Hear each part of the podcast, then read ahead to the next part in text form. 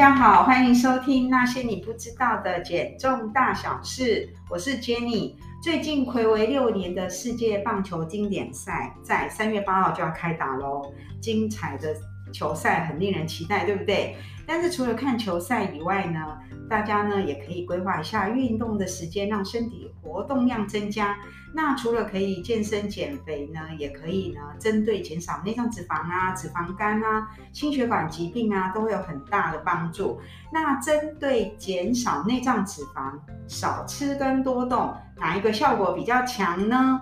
我们今天邀请到台北医学大学的运动教练阿峰教练来聊，跟我们聊聊这个主题。Hello，大家好，我是阿峰教练。阿峰教练，最近我看到呢一篇呢，就是发表了在 BMJ Sport 一月份啊，它的这个运动期刊有一篇统合分析的研究结果显示呢，运动对于减少内脏脂肪会有剂量呃会有剂量效应。所以运动是真的有办法改善内脏脂肪吗？比如说脂肪肝。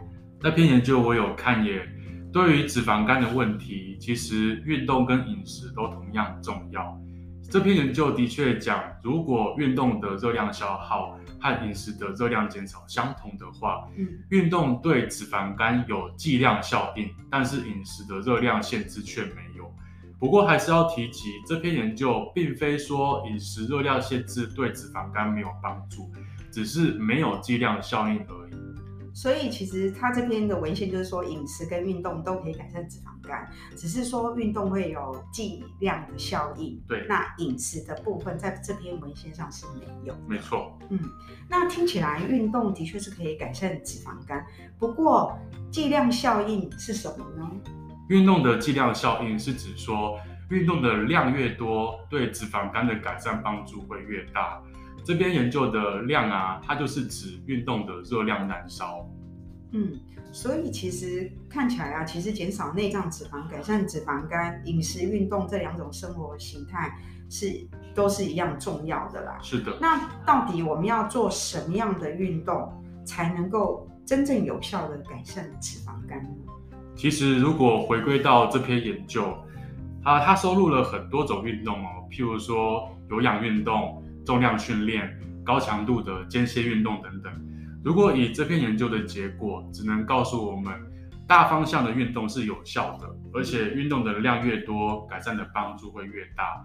但是没有办法告诉我们说，到底要做什么样的运动，以及做多少的量，才有显著改善脂肪肝。所以动就对了，没错，没错。不过我们可以从改善肥胖的运动指引来看，有氧运动每周五到七天，重量训练每周两到三天。如果不常运动或是没有接触过重训，怕受伤，可以从简单的有氧运动开始，像走走路，增加自己的身体活动量，就是一个很好的方式。嗯，但是呢，如果说我们真的要减肥啊，其实运动剂量其实要够，那效果才会好。没错，就像是很多研究告诉我们，重量训练、有氧运动、高强度间歇运动这些运动都有帮助，在能力所及的范围内多做多元点，铁定没有坏处。但是，一样，如果要做高强度的运动，应该是身体必须有一定的运动习惯和基础，再请教练做评估。嗯。所以其实我们之前听到，就是运动对减肥、脂肪肝没有帮助，其实也是一种迷思啦。那我们已经知道了，就是有氧运动啊、重训啊这些运动对改善脂肪肝都会有帮助。那呃有没有呃哪一些这些运动有没有办法说呃单独只针对脂肪肝的改善啊？就是说不该瘦的地方不要瘦到啦，有没有这样的运动呢？有没有叫后康的运动？哦，关于这个部分啊，让我想到一个运动世纪难题，而且是女性的运动世纪难题。嗯，以前我的营养学老师曾经给我们学生抛下一个问题，他是说：你们给我想想看哦，女生要怎么样运动才能不减到胸部的脂肪呢？欸、很重要哎，这重要哎。对，所以这个非常重要的议题啊，我后来思考很久。后来我才了解啊，这并非是我们人能控制的。脂肪肝跟我们的体脂肪啊一样，是没办法局部减脂的。身为内脏脂肪，也是脂肪细胞的一份子。我们运动是没有办法决定人体到底要动到哪里的脂肪，所以其实并没有一个单独针对减脂肪肝的运动。哇，那你刚刚说听起来会会不会有点失望啊？就是不能瘦到，就是不该瘦不要瘦到，啊、想说这是可以不要瘦到胸部说，那所以啊、呃，原来呢运动没有办法去针对局部的脂肪做减脂，想瘦哪里就瘦哪里。没错。那同样的就是内脏脂肪也是一样。对，没错。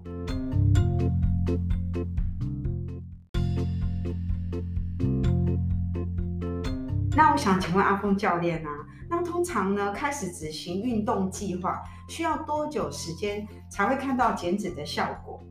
如果根据运动指引，有氧运动每周五到七天，重量训练每周两到三天，可以去观察自己在做这些的运动量的时候，是否能每周减重零点五到一公斤。嗯，如果没有的话呢，就必须要检视自己的运动强度、运动内容。还有身体的疲劳程度等等，去找一下就是有没有呃做不到的地方，就是可以改善的地方。